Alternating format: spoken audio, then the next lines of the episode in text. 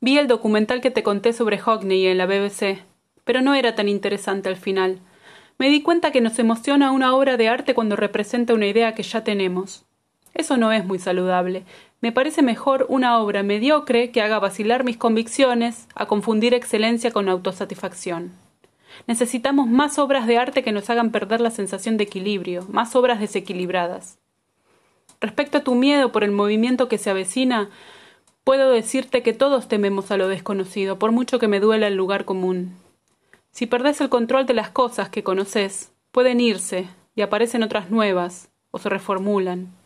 Pero ahí, en el fondo, siempre estás operando vos. Son cosas nuevas, nada más.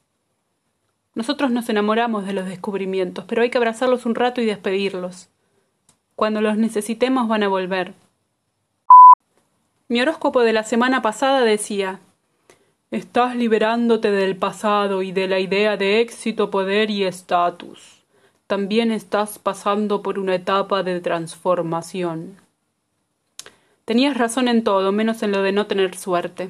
Soy muy afortunada en poder atravesar en plenitud lo expansivo de esta experiencia, aun en los días llenos de incertidumbre. Y sí, el tema con el cuerpo y mi energía es que no dejan traslucir toda la fragilidad que va por dentro.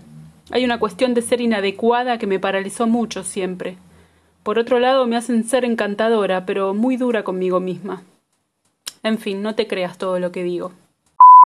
Releo esto último y me imagino tu respuesta. No te creas todo lo que te decís. Anoto en mi cuaderno de notas. De escribir menos, escribir con imágenes. Hablar menos y dormir más. Te quiero.